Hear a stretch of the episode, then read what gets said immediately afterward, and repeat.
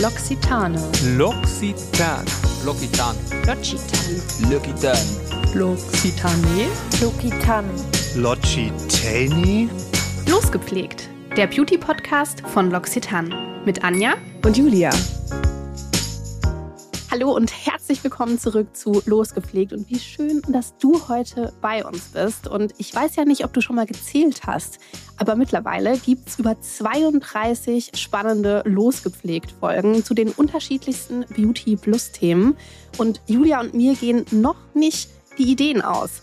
Aber man muss ja ganz klar sagen, Losgepflegt ist in allererster Linie auch dein Podcast.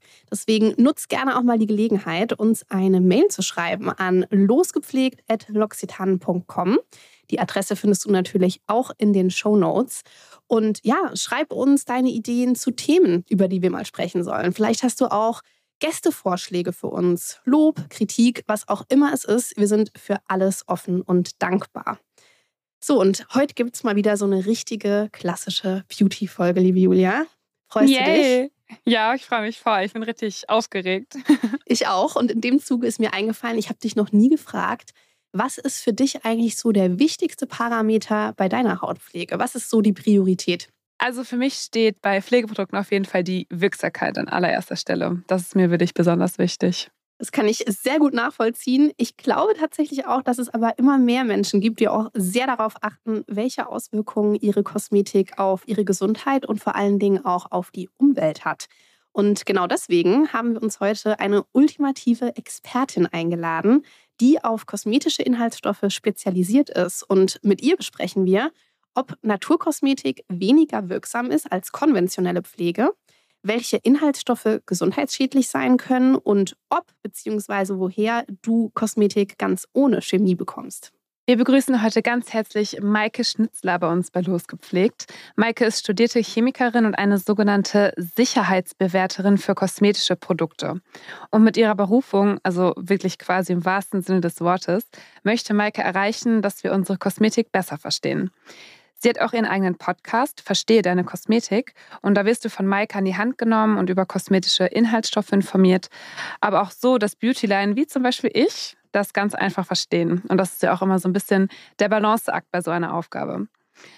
Aber du wirst in ihrem Podcast auch über das Thema Tierversuche oder wie man DIY, also Do-it-yourself-Kosmetik herstellt und selbstverständlich auch äh, über das Thema Natürlichkeit von Pflege informiert. Und wenn du mal Lust haben solltest, äh, deine eigene Kosmetik anzurühren oder sogar eine Kosmetiklinie auf den Markt bringen möchtest, dann bist du bei Maike und ihrem Unternehmen Sloth Lab UG an der richtigen Adresse. Liebe Maike, herzlich willkommen bei Losgepflegt. Anja und ich freuen uns sehr. Ja, ich freue mich genauso. Schön, dass du da bist, Maike. So, bevor wir jetzt so richtig in die Folge starten, Maike, ähm, wollen wir natürlich auch wie immer, wie in jeder Losgepflegt-Folge, unseren Beauty-Mythos einmal nennen. Und den lösen wir dann im Laufe der Folge mit Hilfe deiner Hilfe auf. Und zwar, heute würden Anja und ich gerne wissen, ob es stimmt, dass Naturkosmetik sicherer für unsere Gesundheit ist als konventionelle Kosmetik oder ist es vielleicht doch nur ein Mythos? Aber genau, da kommen wir später nochmal drauf zurück. Ich bin auf jeden Fall schon sehr, sehr gespannt. Das passt ja die ganze Folge im Prinzip perfekt zusammen. Also ich könnte mir vorstellen, dass der Mythos heute eher etwas später in der Folge aufgeklärt wird. Und Maike, wir haben es ja schon angedeutet in der Vorstellung. Du sprichst in deinem Podcast auch gerne über die Vorteile von Do-it-yourself, also selbstgemachter Kosmetik. Machst du deine Kosmetik mittlerweile eigentlich nur noch selbst oder kaufst du manchmal auch noch zu? Also ich kaufe definitiv noch zu. Also um alles selber zu machen, bin ich, ich bin zu faul. Ne? Wir können da ganz ehrlich sein. ich bin da zu faul für. Es gibt so die einen oder anderen Produkte, die ich einfach immer selber mache. Ähm, und es gibt aber auch die Produkte, die ich immer dazu kaufe, weil ich einfach zu faul bin. Ja, ich glaube, es hat auch gar nicht so viel mit Faulheit zu tun. Man hat ja auch noch einen Job, ne? Das muss man ja auch erwähnen. ja, ich meine, mein Job ist auch unter anderem Kosmetik selber machen, deswegen okay. ah, wäre das offiziell Arbeitszeit. Äh, aber ja, also ähm, ich würde sagen 50-50. Immerhin 50-50. und ich sehe schon in deinem Gesicht, Julia, du, du guckst ganz aufgeregt. Wie ist denn bei dir? Hast du schon mal Kosmetik selbst gemacht? Ja, tatsächlich. Ich hatte mal ähm, so eine Phase, wo ich das tatsächlich gemacht habe. Und zwar habe ich mich selber an Deo versucht. Mm, das habe ich damals mit äh, Natron gemacht, Wasser und so einem ätherischen Öl als Duftgeber, sage ich jetzt einfach mal. Ähm, das hat auch echt gut geklappt, muss ich sagen. Nur im Sommer vor allem mag ich lieber antitranspirant und da hat es halt dann nicht mehr gereicht. Und ich habe mich mal an Körperbutter selber versucht. Aber das war wirklich eine Butter im wahrsten Sinne des Wortes, also nicht alltagstauglich. Und ich musste auch das eine oder andere Kleidungsstück in die Reinigung bringen, weil das so fettig oh. war. ja. ja. Aber was sagst du als Expertin, Maike? Klang Julias Deo irgendwie äh, sinnvoll? Also sind das so die Komponenten, die man in Deo selbst macht? Natron, Wasser und ätherisches Öl? Oder gehört da eigentlich noch so ein bisschen was anderes dazu? Ich glaube, es ist das erste Google-Ergebnis, was dir ausgeschrieben Genau, genau. Also das ist jetzt auch so mein Impuls, das allererste Google-Ergebnis. Also man kann da definitiv sinnvollere Sachen machen.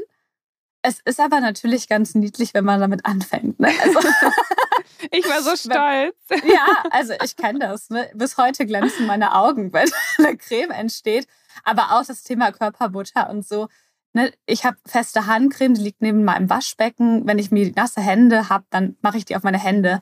Aber Körperbutter sind halt einfach diese ganzen festen Produkte. Müssen wir darauf aufpassen, dass einfach dieses ganze Fett für unsere Haut nicht das ist, was sie nur braucht und dadurch auch Klamotten ganz schnell wirklich ja. äh, schwierig werden können. Ähm, oder auch Bettwäsche, wenn man danach ins Bett geht, irgendwie frisch eingekörpert uh, ja. Und ähm, genau, also das sind die typischen Anfängerrezepte, würde ich sagen. Ähm, man findet aber halt online sehr viel Müll. Ne? Ja, man startet halt einfach irgendwo, ja. würde ich sagen. Genau, also Julia, guck gerne mal auf meine Website. Da gibt es schönere Rezepte. Siehst ja, hätte ich, hätte ich das damals gewusst. so richtige Cremes und so. ja, aber das ist jetzt genau der Punkt, weil was man bei dir auf der Webseite ja eben auch findet, sind diese Kits oder Sets, mit denen man dann selbst zu Hause was anrühren kann. Das interessiert mich persönlich ja sehr, sehr, sehr, weil ich fühle mich immer gerne wie so ein kleiner Wissenschaftler in seinem Labor. Ich mochte auch in der Realschule Chemie total gerne, weil da haben wir auch immer irgendwelche Sachen ja. zusammengerührt. Woraus bestehen denn diese Kits? Also sind das irgendwie immer die gleichen Komponenten oder kann man da auch auswählen, ich möchte mir jetzt ein Deo machen oder lieber eine Fußcreme oder ein Shampoo? Genau, also wir hatten die Kits, die werden jetzt momentan nicht verkauft wegen dem Bauamt vor Ort. Oha, nicht so viel okay. sagen, schwierig. Äh, Gewerberäume ummelden ist auf dem Dorf eine schwierige Angelegenheit scheinbar. Die Bürokratie. Bürokratie, genau. Ähm, aber genau die Kits, das ist, wir gehen da glaube ich später noch mal ein bisschen drauf ein. Es gibt ja in der EU das Kosmetikrecht und diese Do-it-yourself-Kits fallen eben darunter. Das heißt, wenn ein Endkunde sich ein wirklich zugelassenes Kit kauft, dann kann man wissen, dass es sicher ist, wenn man das zu Hause macht, weil die wirklich geprüft wurden, weil das gecheckt wurde, dass alles passt. Ähm, da kann man dann auch nicht entscheiden, was man macht. Ne? Also klar, man kann eine Creme kaufen, eine Lippenpflege, aber die ganzen Zutaten sind abgewogen und es sind auch immer dieselben wegen der Zulassung, damit es eben auch wirklich hinterher funktioniert und sicher ist. Und bei guten Rezepturen, die man online findet, sollte wenigstens auch die Prüfung und dieser Inhaltsstoffe da sein von dem Mensch, der die zur Verfügung stellt. Ist es aber halt meistens nicht. Ja, also dann sind wir bei deinen äh, Sachen auf jeden Fall auf der sicheren Seite. Julia, schreib's dir hinter die Ohren. Ja, für das nächste Deo gehe ich mal erstmal bei Maike auf der Website vorbei. Maike, was ist denn ähm, deiner Meinung nach der Vorteil von DIY-Kosmetik? Also ich erzähle immer gerne, warum ich angefangen habe, meine Kosmetik selber zu machen. Und das war im Studium. Es war vor Weihnachten. Ich war Studentin, hatte kein Geld und keine Geschenke für meine ganze Familie. Und mein Papa hat fünf Geschwister. Ne, fünf Geschwister. Die Geschwister haben alle Kinder. Die Kinder haben teilweise Kinder.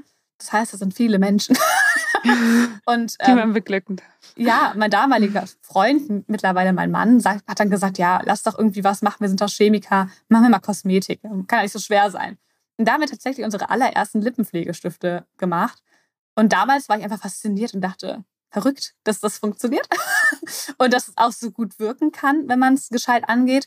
Und ich finde, das selber machen erstmal ist es ein lustiges Hobby. Sind wir mal ganz ehrlich, das ist was, das kann man mal ganz nett machen. Ich mache das ganz gerne abends mit meinen Mädels bei einem Glas Wein. Ähm, total entspannt, total lustig und jeder hat danach seine Creme und sein Gesichtswasser.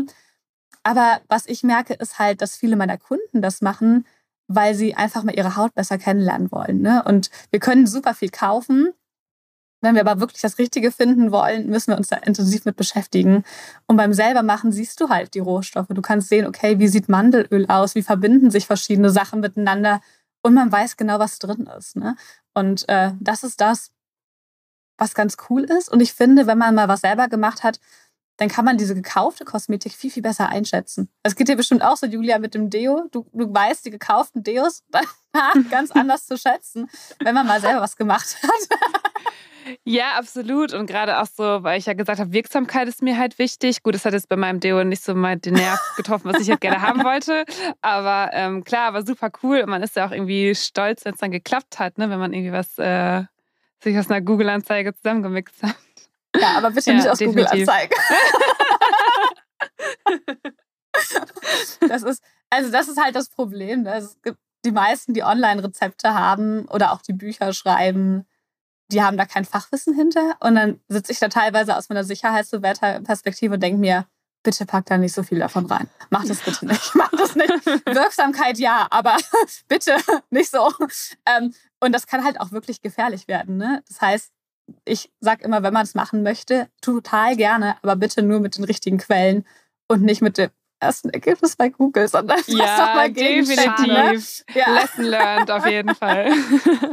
Ich meine, wir bei L'Occitane sind ja jetzt auch, stehen natürlich auch sehr eng mit unseren KundInnen in Kontakt. Und ähm, da kommt natürlich auch häufig die Frage auf oder der Wunsch auf, dass man sich Kosmetik auch ohne Chemie gerne wünscht.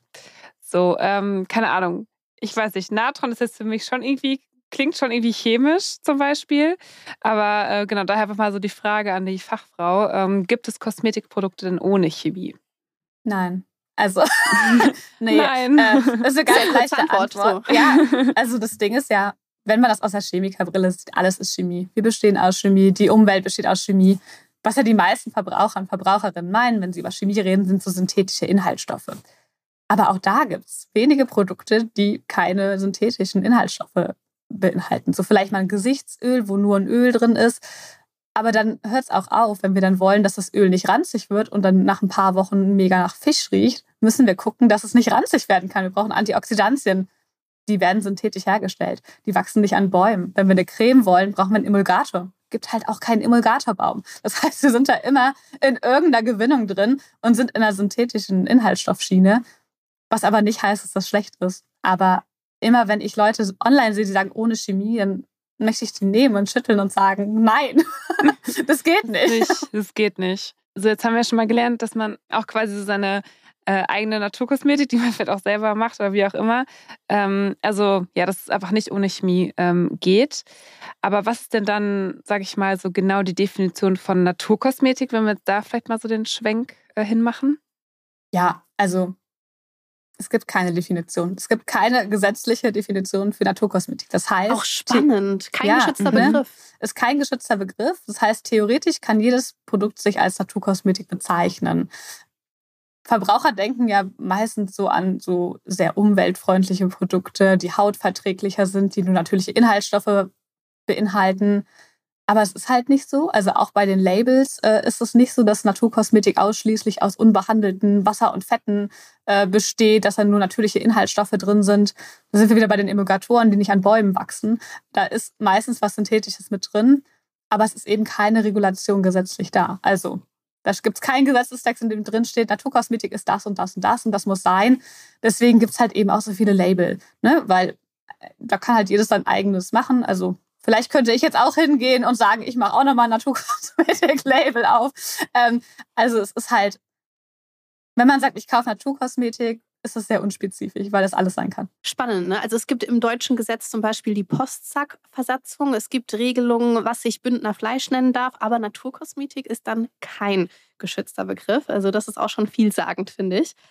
Und wenn wir jetzt aber mal so auf diese Labels und äh, Zertifizierungen und Siegel zu sprechen kommen, welche Voraussetzungen müssen ähm, Kosmetikmarken denn erfüllen, um wirklich zertifiziert zu werden? Gibt es da so konkrete Richtlinien, zumindest in dem Bereich? Ja, auch nicht richtig. Ne? Jeder macht also sein eigenes. Das heißt, du hast Regulation durch diese Label und Siegel. Das ist so, aber die haben ganz verschiedene Vorgabenkataloge. Also wenn Siegel A das will, will Siegel B das andere. Und auch die Zulassung hinterher ist unterschiedlich, also damit man das Siegel bekommt. Das ist aber immer mit einem zeitlichen und finanziellen Aufwand verbunden. Also ich betreue gerade ganz viele kleine Manufakturen. Das ist nicht auf deren Prioritätenliste. Ne? Das äh, bindet sehr viel Zeit, es bindet sehr viel Geld. Und es gibt deswegen halt Produkte, die haben kein Naturkosmetik-Siegel.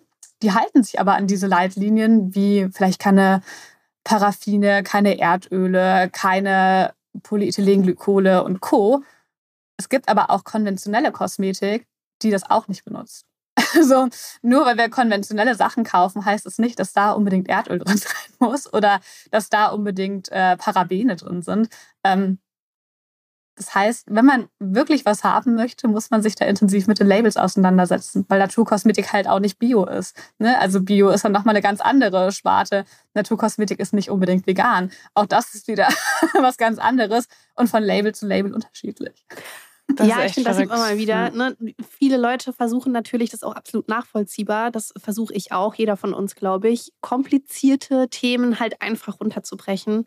Aber manchmal ist das dummerweise nicht möglich. Trotzdem wage ich noch einen Versuch so, und frage einfach nochmal anders. Du hast jetzt schon so ein, so ein paar Inhaltsstoffe äh, tatsächlich angesprochen, Maike. Ähm, was wären denn jetzt so typische Inhaltsstoffe, du darfst die auch gerne einfach nochmal wiederholen, die man in konventioneller Kosmetik finden würde, aber auf jeden Fall nicht in Naturkosmetik? Also, wenn wir von Naturkosmetik mit einem Siegel reden, sind da meistens keine Inhaltsstoffe auf irgendeiner Mineralölbasis drin, meistens nichts, was irgendwie gentechnisch verändert wurde, keine synthetischen Duft- und Farbstoffe. Aluminiumsalze, ne, Antitranspiranten finden wir dann nicht in dem Segment. Die sind da nämlich meistens auch nicht drin. Und wir finden auch wenig synthetische UV-Filter oder Dinge wie Parabene, Polyethylenglykole, äh, Silikone. Ähm, Früher hat man immer noch gesagt, Tierversuche wäre da ein Thema, aber das ist ja EU-weit verboten, das Thema Tierversuche für Kosmetik. Deswegen finde ich, kann man das da heute voll rausnehmen. Das ist egal, was man kauft, da wurden keine Tierversuche gemacht. Kann man sich auch nicht mehr mit schmücken? Machen voll viele, ja. Und ich denke mir immer so, ich, ich schreibe halt auch nicht auf meine Webseite, mache auch meine Steuererklärung und zahle Steuern oder so. Guter Punkt. ja, also weiß ich nicht. Es ist halt rechtlich vorgegeben. Es dürfen halt keine Tierversuche mehr gemacht werden in der EU. Es gibt natürlich Ausnahmen, aber sehr selten. Ich zahle meine Steuern, sorry, das fand ich echt gut gerade. Ich bringe übrigens niemanden um, auch wenn ich mehrfach am Tag das Bedürfnis danach habe. Ja, also ungefähr so fühlt sich das manchmal an und ich denke mir so, ja, herzlichen Glückwunsch. Ja, echt krass. Aber ja, klar. Aber es ist irgendwie mal gut, es mal so ein bisschen nochmal so auf eine andere Art und Weise zu verdeutlichen.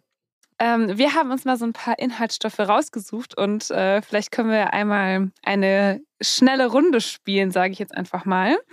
Und vielleicht kannst du diese Inhaltsstoffe, die, da, die wir für dich vorbereitet haben, einmal kurz einordnen. Warum die Inhaltsstoffe okay oder auch vielleicht kritisch zu betrachten sind. Also, der erste Inhaltsstoff, oh, Klassiker wäre Palmöl ja, spannende Sache. Ne? Also Palmen sind die Pflanzen. Das sind Pflanzen, ne? Eine Palme glaub, ist eine Pflanze. Pflanzen. Ja. Also Tiere sind es auf jeden Fall nicht. Ja, es sind keine Tiere. auf jeden Fall, man kann aus einer Palme extrem viel Öl gewinnen. Das heißt, man kann jetzt nicht pauschal sagen, Palme ist, ist total schlimm. Man muss halt sehen, Regenwälder werden abgeholzt, ist total scheiße. Man sollte vielleicht gucken, dass wenn man die Möglichkeit hat, darauf verzichtet, ist es aber jetzt kein Inhaltsstoff, der einen irgendwie gesundheitlich schaden würde. Ähm, ich finde, als Firma kann man zwischendurch mal gucken, kann ich das ersetzen. Es gibt Alternativen, wo es aber meistens auch nochmal Nachhaltigkeitsprobleme gibt. Also gerade bei großen Mengen kann es halt schnell zu Nachhaltigkeitsproblemen kommen. Ne? Gerade wenn viel angebaut wird, ist die Fläche wird irgendwie anders abgeholzt. Palmöl finde ich vor allem bedenklich wegen der Umweltaspekte. Kosmetik jetzt eher weniger und natürlich ist die Kosmetik nicht dann die Hauptabnahme. Ne? Das ist ja auch in Lebensmitteln und Co. überall drin. Ähm, den nächsten Inhaltsstoff, den wir uns rausgesucht haben, ist Bienenwachs. Oh, ja, Bienenwachs riecht ziemlich gut. Also. Ja, ja äh, ist natürlich kein veganer Inhaltsstoff. Ne? Das heißt, wenn man jetzt vegan ist, ist das nicht geeignet.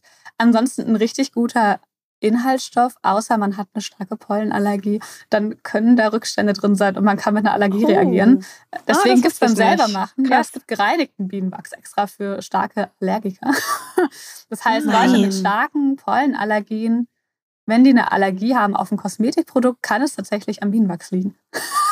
Spannend. Ja. Okay, wir machen direkt mhm. weiter. Ich habe nämlich die große Ehre, dir als nächstes Silikone zu präsentieren. Ah, ich liebe Silikone. Kann man das sagen? Ich liebe das. Also als Chemikerin benutzt du im Labor Hautschutzcremes aus Silikonbasis, damit eben die ganzen ekligen Sachen nicht in deine Haut reinkommen. Das heißt, wenn wir einen Inhaltsstoff suchen, der zum Beispiel in der Spülung für die Haare drin ist, dann kann sich ein Silikon extrem gut um die Haare legen und die machen sich gut kennbar. So gut kann das noch kein anderer Inhaltsstoff. Es kommen langsam Sachen auf den Markt, da funktioniert es ein bisschen besser. Ähm, das Ding ist, Silikone sind halt nicht wasserlöslich. Das heißt, sie bleiben sehr lange auf Haut und Haar drauf. Und gerade bei der Haut ist natürlich die Frage, möchte ich das? Möchte ich meine Poren dauerhaft verschließen? Mhm. Das muss jeder für sich selber entscheiden. Aber okay. ähm, genau, also es ist super für Hautschutzprodukte. Ähm, wenn man aber jetzt zum Beispiel starke Akne hat, ist das definitiv was, was man vermeiden sollte, ne? weil das macht das Ganze nicht besser. Das ist so spannend, weil es gibt immer so ein paar Sachen, die so verrufen sind, aber da kommen wir ja noch gleich nochmal drauf Kommen wir zurück. später noch dazu. Ja, genau. genau. ich mache einmal weiter und zwar mit Paraben. Ja, Parabene, super Konservierungsmittel, gerade wenn man empfindlicher ist. Aber sind halt endokrine Disrupturen. Das heißt, die können hormonell wirksam sein. Nee, das heißt ganz einfach, die können aufs Hormonsystem sich auswirken. Da macht die Dosis das Gift wie bei allem. Also die Parabene, die zugelassen sind für Kosmetik, gelten alle als sicher. Das Ding ist, wenn ich jetzt jeden Tag zehn Cremes benutze, die haben alle Parabene drin, dann summiert sich das natürlich. Das heißt, ich habe hinterher ganz viel Paraben. Das ist problematisch. Ähm, ich würde jetzt vielleicht auch niemandem in einem krassen Entwicklungsschritt Parabene empfehlen. Ne? So ein Säugling braucht keine Parabene aus seiner Haut, ja? Oder ein Kleinkind. Äh, oder auch meinetwegen in der Pubertät, wenn man merkt, okay, vielleicht macht man es lieber nicht. Ähm, wenn man wie ein normaler Mensch Kosmetik benutzt, sind das aber einfach sehr gut verträgliche Konservierungsmittel, ähm, die hormonell wirksam sein könnten, wenn man sehr viele Produkte hat, die sehr viele Parabene enthalten. Aber sag ich mal, nicht so stark hormonell wirksam, wenn man sie sich an ganz normale, ich packe mir zwei Tupfercreme morgens ins Gesicht. Dann ist nee, okay. also dann sind die als sicher bewertet. Okay, gut. Schöne Formulierung. Ja, okay. Ja. Dann habe ich noch einen sehr schönen, tatsächlich, darauf freue ich mich ganz besonders, nämlich Peptide. Ja, Peptide sind tolle Inhaltsstoffe. Ne? Also Peptide sind total wirksame Inhaltsstoffe, meiner Meinung nach total unterschätzt. Äh, ich kenne ja, also sehr wenige Produkte enthalten Peptide, warum auch immer. Aber es ist natürlich ein, ja, ein Inhaltsstoff, der wurde eine Zeit lang so ein bisschen als Wundermittel irgendwie gehypt. Und äh, ich war immer so, hm, okay, es sind natürlich jetzt keine Wundermittel. Ne? Das sind halt eben so kleine Eiweiße. Ähm, die bestehen aus so mehreren Aminosäuren und das ist einfach extrem gut für die Haut. Und ja, es ist gut verträglich. Eigentlich fast jeder Hauttyp kommt damit gut klar. Die sind super für die Haut, die pflegen die, die halten die in guten Zustand, wenn sie gescheit dosiert sind. Also wenn jetzt jemand irgendwie Peptid so ganz hinten äh, in der Inhaltsstoffliste hat, so mit gefühlt 0,00001 Prozent, dann natürlich halt nicht mehr. So ist. Ja, genau. Aber ähm, haben wirklich schöne Eigenschaften und ähm, könnten meiner Meinung nach mehr in Produkten vorkommen. Hm. Okay. Okay, kommen wir zum letzten unserer, äh, sage ich mal, insgesamt sechs äh, Inhaltsstoffe. Ich tue jetzt so, als ob ich wüsste, wovon ich spreche. Ich sage jetzt einfach mal PEGs. Ist das ja. richtig? Oder ist es wieder ein PEG oder keine Ahnung? Nee, nee, also, nee, wir sind ja in Deutschland, also ist das ein PEG. PEG. das wäre cool. Was, was heißt es ausgesprochen? Also es ist ein Polyethylenglykol. Und ähm, der Horror aus meinem Studium, weil ich auch über der Klausur schreiben musste, wie die gewonnen werden. oh ähm, je. aber also ein Polyethylenglykol ist halt ein Polymer, also leidensprachlichen Kunststoff. Äh, aber es ist eigentlich ein Makromolekül. Ne? Also Polymere, das sind, also das sind halt Kunststoffe, aber es sind halt einfach sehr große Moleküle. Mm, die finden wir nicht nur in Kosmetik. Also die sind zum Beispiel auch in extrem vielen Tabletten drin, die man so medizinisch nimmt. Oder auch in Salben und Co., weil die eben Wirkstoffe, äh, ja, die können als Wirkstoffträger fungieren. Und wir finden das deswegen eben auch äh, in Kosmetik, aber auch als Emulgator, also dass sich eben Wasser und Fette miteinander mischen. Äh, das sorgt für eine gute Konsistenz und kann eben auch als Tensit, also als Waschmittel eingesetzt werden. Mm ja, es wird halt aus Erdöl hergestellt. ich glaube, das ist halt, das ist, glaube ich, auch schon das, womit man es machen kann. Es ist halt ab einer bestimmten Molekülmasse schwer abbaubar. Es gibt verschiedenste Polyethylenglykole. Es wird aus Erdöl gewonnen. Also bedeutet, kann man, also vielleicht, ich weiß die dumme Frage, vielleicht, aber wenn wir jetzt sagen, okay, ein Produkt enthält Erdöl, dann wäre das zum Beispiel so ein Träger davon. Oder weil es halt daraus Nee, also dann wird da wirklich auch Polyethylenglykol als Inki drin stehen. Ne? Also das, das findest du dann auch. Äh, ist halt jetzt für unsere Haut erstmal nicht krass gefährlich. Wenn aber die Haut extrem gereizt ist, total durchlässig ist, dann könnte es natürlich sein, dass auch das schneller in deine Haut gelangt. Ähm, bei einer gesunden Haut konnten Studien halt nie was nachweisen, dass da irgendwas passieren kann. Es ist halt in Kritik geraten, weil es eben aus Erdöl gewonnen wird und einfach ab einer bestimmten Größe schwer abbaubar ist biologisch. Also der Umweltaspekt hier auch eher wieder im genau. Vordergrund. Genau. Ja. ja. Okay. Voll spannend. Ich fand das richtig cool, weil es ist mal einmal so jemand, das aber so tut, tut, einmal vernünftig aufgeschlüsselt hat. Das immer, sind auch immer sehr große Begriffe. Ja, und ja. die ja auch immer sehr, auch teilweise in Verruf geraten sind, wie jetzt also zum Beispiel, ich weiß nicht, ähm, Silikone, Parabene, die einen sagen, um Gottes Willen kannst du auf gar keinen Fall benutzen, die anderen sagen, nee, nur die und dann, dann ist man als Laie, als Endverbraucher steht man da so, oh Gott, darf ich jetzt Shampoo mit Silikon benutzen oder nicht? Oder? Ja, ich kriege auch wöchentlich E-Mails mit, ich habe äh, doch kein Deo, sondern Antitranspirant, was mit Aluminiumsalzen sterbe ich. Und ich denke mir immer so, ich? hier stirbt niemand, um Gottes Willen. Oder nicht auch heute. Alkohol. Nicht heute, hoffentlich. Und nicht wegen dem Antitranspirant. Aber, ne, also das oder auch Alkohol, das sind einfach Sachen, das sind Dinge, die, womit auch viel geworben wird. Ne? Also ohne Polyethylenglykole, ohne Parabene, ohne ich weiß nicht was. Und das suggeriert ja im ersten Moment, dass das irgendwie was ganz, ganz Schlimmes ist. Ja, ja, absolut. Und äh, ja. das verstehe ich auch. Und auch umgekehrt. Also die, die praktisch auch umgekehrt ist ja jetzt ein Schuh draus geworden schon an der Stelle, nämlich äh, sowas wie Palmöl. Ähm, ja, es ist ein komplett natürlicher Inhaltsstoff, aber deswegen willst du ihn vermutlich trotzdem nicht, einfach wegen der Umweltauswirkungen. Und Bienenwachs ist auch natürlich, aber ist es halt nicht vegan. Also da sieht man einfach schon, wie vielschichtig dieses Thema ist. Mhm. Das ist das Problem. Ne? Ich sage meinen Kunden und Kundinnen auch immer, ich würde dir auch gerne sagen, nimm das, lass das. Aber das geht nicht. Ne? Alleine auch, weil einfach jede Haut anders ist. Und dann haben wir auch noch eigene Ansprüche. Und die muss ja noch mit den Ansprüchen unserer Haut irgendwie kombiniert werden. Das kommt und, noch dazu. Äh, genau, deswegen ist es gar nicht so leicht. Wir hatten ja gerade schon mal ein bisschen mehr über das Thema Naturkosmetik, Zertifizierung, Siegel etc. gesprochen.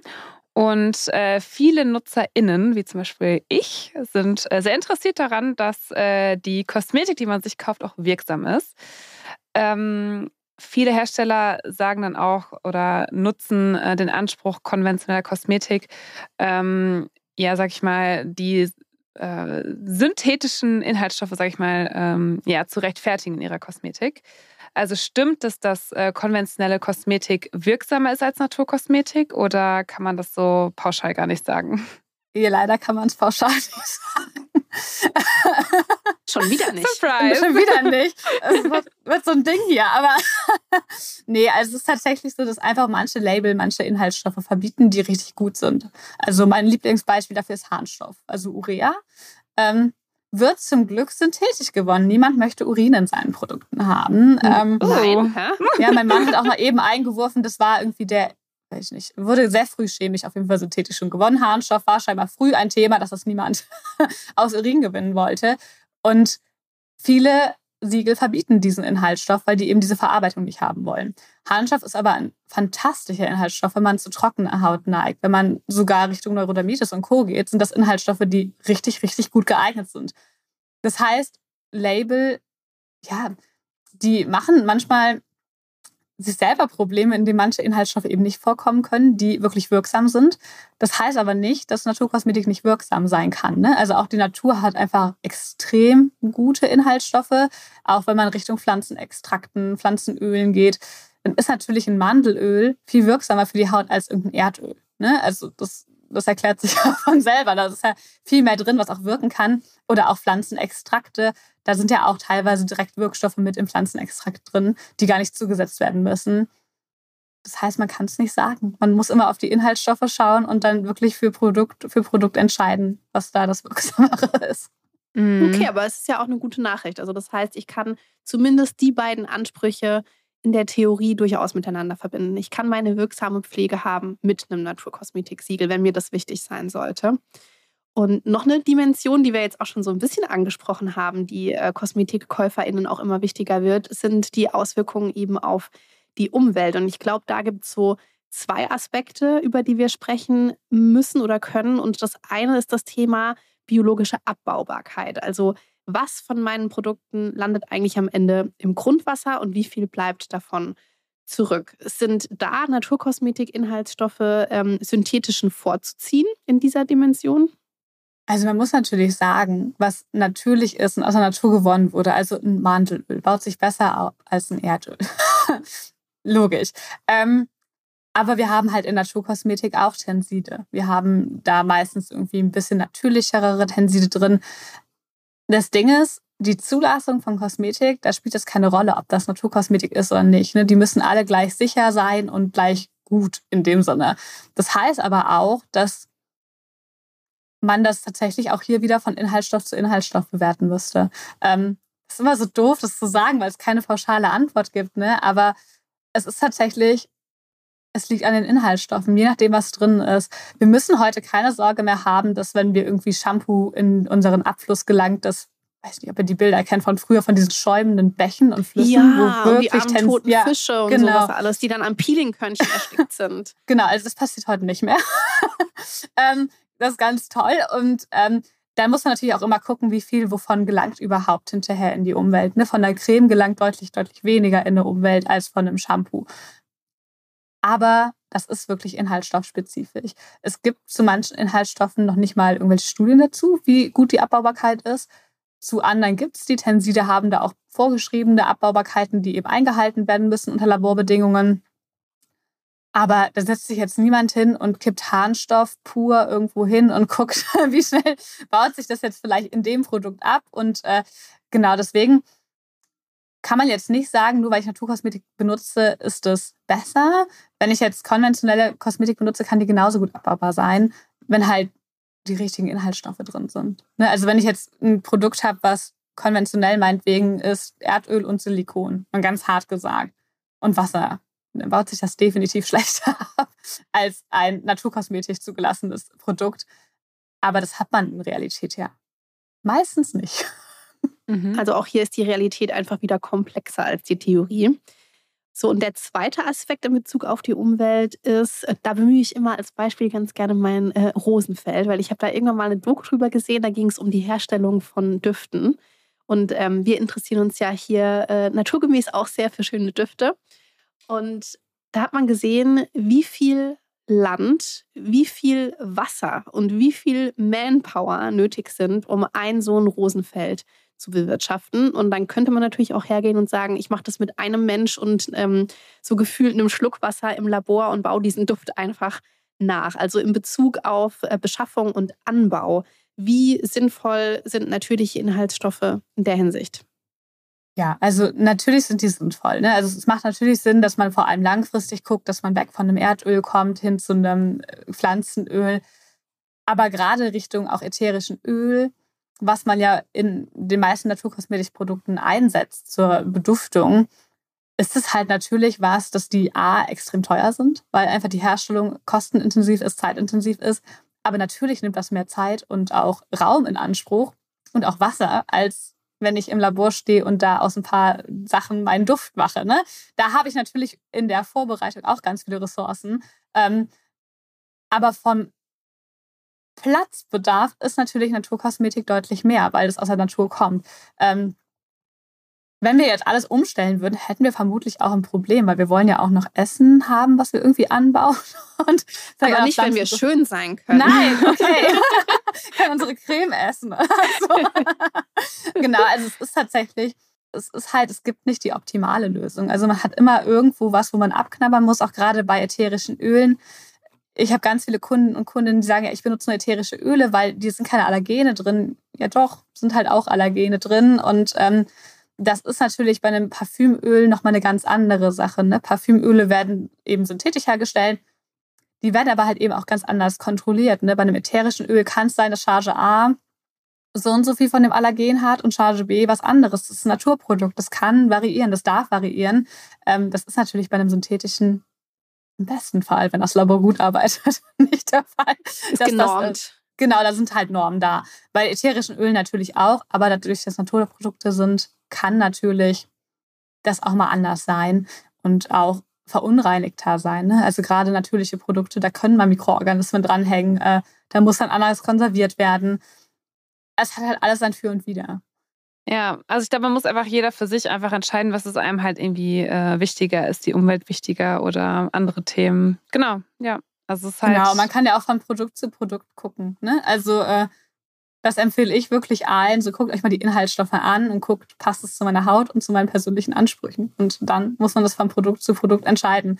Und ja, man, man wird nie das finden, was 100% supi ist. Außer vielleicht, man hat einen Mandelhof, macht Mandelöl selber und macht daraus was. So wie ich. vielleicht so als Mini-Zusammenfassung können wir vielleicht an dieser Stelle schon mal unseren Beauty-Mythos einmal platzieren. Ich kann ihn nochmal ganz kurz in Erinnerung rufen. Und zwar wollten ähm, wir wissen, ob es stimmt, dass Naturkosmetik sicherer für unsere Gesundheit ist als konventionelle Kosmetik oder ob es doch nur ein Mythos ist. Ja, es ist einfach nur ein Mythos. Also das Schöne ist eben, dass in der Europäischen Union alles kosmetikrechtlich genormt ist. Das heißt, egal ob Naturkosmetik oder nicht, es ist alles gleich sicher für die Gesundheit und ja, genau wie konventionelle Kosmetik, genauso sicher. Alles hat die gleichen rechtlichen Voraussetzungen durchlaufen. Sehr, aber das ist doch ein beruhigendes Gefühl, das jetzt einmal von der ja. Fachfrau gehört zu haben. Toll. Deine, ja, deine Kosmetik ist sicher, egal ob da jetzt ein Naturkosmetik-Label drauf ist oder nicht. Du kannst ganz beruhigt sein. Ne, was nicht heißt, dass man nicht mal eine Allergie haben kann oder eine Irritation. Das ist natürlich bei allen möglich, aber sowohl bei Naturkosmetik als auch bei konventioneller. Ja, und sehr individuell. Das stimmt.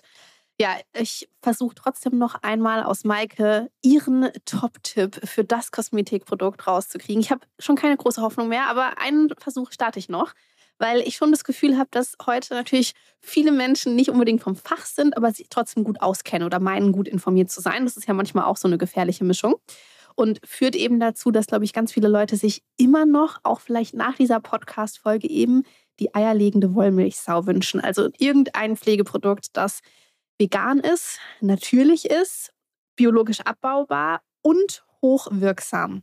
Kennst du ein solches Produkt, Maike? Nee.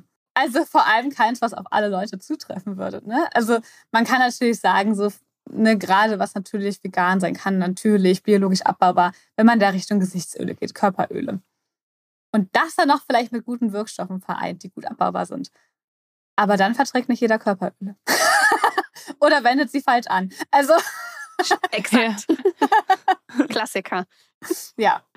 Also, nee, auf jeden Fall nichts Generelles. Aber es gibt generell, finde ich, in der Kosmetik nicht die Lösung, die auf alle zupasst. Es ist eben was es ist einfach so individuell. Es ist einfach ja. so individuell. Also, ja, ich glaube, jeder, man würde der Freundin immer gerne alles empfehlen. Das sollte alles klappen und auch genauso bei ihr funktionieren. Aber das ist ein sehr ist gutes Beispiel, Julia. So. Eure Kosmetik ist im Prinzip genauso wie der Lippenstift, der an eurer Freundin mit den blonden Haaren und den blauen Augen einfach fantastisch aussieht. Und dann fragt ihr euch mit euren schwarzen Haaren und braunen Augen, warum es an euch irgendwie anders wirkt. Genauso ist es mit Kosmetik auch. Ja, oh, das hast du sehr schön verbildlicht, Anja. Wirklich, das war fantastisch. So, liebe Maike, bis hierhin war die Folge mit dir auf jeden Fall super spannend und auch unglaublich lehrreich, muss ich wirklich sagen. Und absolut kein Fail. Und trotzdem würden wir doch gerne nochmal auf deinen persönlichen Beauty-Fail zu sprechen kommen. Hast du uns irgendwas vorbereitet und mitgebracht, was du gerne mit uns teilen möchtest, was in deinem Beauty-Leben schon mal so richtig gegen die Wand gefahren ist? Ja, tatsächlich. Und zwar also wir heißen ja Sloth Lab und die Marke, unter der wir diese Kosmetik beibringen, heißt Slothmatics. Sloth ist das Faultier. Und das zeigt vielleicht, wie gerne ich Faultiere. ich bin ein großer Faultier-Fan. Und obwohl ich mich sehr gut mit Inhaltsstoffen auskenne, habe ich den Drang, alles zu kaufen, auf dem ein Faultier ist. Ja, das kann auch Klopapier sein, das kann auch egal was sein. Ist da ein Faultier drauf, bin ich wie ein kleines Kind und kann mich nicht mehr zurückhalten. Das ähm, Faultier muss mit. Ja, ich bin auch die, die das Faultier Küchenrolle gehamstert hat und so, weil es ganz toll war. Ähm, du warst das also. Ja, ja. Aber ich habe tatsächlich äh, mir eine Faultier Bodylotion gekauft. Da war ein Faultier drauf, total niedlich. Mm, und ich fand es einfach total süß. Und dann sind wir in Urlaub geflogen nach England, äh, sogar gefahren mit der Fähre rüber. Und äh, ja, es war noch vor Corona. Und äh, da dachte ich dann so, ja, machst du nichts selber, packst du einfach schnell was ein, weil es relativ spontan war. Hab mir die Faultier Body Lotion mitgenommen, nach dem Duschen aufgetragen und drei Sekunden später mein ganzer Körper gebrannt und war hochrot. Oh no. Und ähm, dann bin ich also wieder durch die Dusche, aber konnte es nicht abwaschen, weil meine Haut schon reagiert hatte. Und bin dann halt den ganzen Tag hochrot durch England gelaufen. Oh nein. Und meine Mama meinte nur so, du kennst dich da damit aus. Und ich war so, ja, damit habe ich jetzt nicht gerechnet. Weil natürlich man nicht weiß, auf welche Inhaltsstoffe man allergisch reagiert. Ja. Wenn man das vorher nicht auf dem Schirm hat und dann hat man mal ein Produkt, in dem was drin ist, kann man es im Nachhinein dann sagen und sagen, okay, das kommt dann vielleicht nicht mehr. Aber das war schon ein bisschen unangenehm. Oh, ein schmerzhafter Beauty-Fail. Ouchie. Ja. ja, es gibt schöne Bilder. Ah, die gibt's also auch. Ja, mit der Familie unterwegs, da gibt es dann natürlich. Das Schöne Bilder in so einer von. Story. Also wir lernen daraus, nicht alles, wo ein Faultier drauf ist, ist auch gut. Und es war vermutlich kein Faultier in der Creme, nur falls sich jetzt jemand Sorgen machen sollte. Nee, nee, also ich kenne keinen Inhaltsstoff für den Faultiere. Kein, kein Faultierextrakt. Nee, nee. Für mehr Entspannung oder so, wer weiß.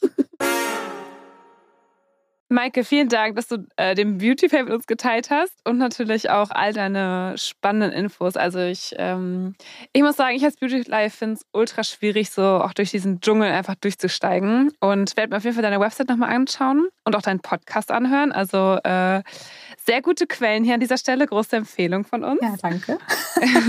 Hab auch euch jetzt als Anspruch genommen, mal wieder eine Podcast-Episode zu veröffentlichen.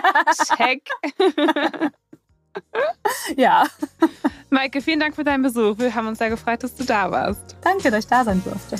Und für euch da draußen, wir werden euch natürlich alle Informationen von Maike, Website, Podcast etc., alles Mögliche in unseren Show Notes wie immer verlinken. Und ich ziehe noch mal kurz den Schwenk zu Anjas schönem Intro. Wenn ihr noch Fragen, Anregungen habt, dann schreibt uns super gerne Mail oder auch slidet unsere DMs bei Instagram. Dann antworten wir euch gerne so schnell wie möglich.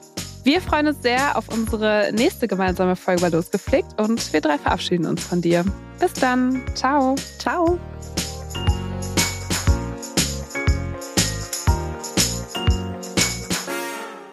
Dieser Podcast wird produziert von Podstars bei OMR.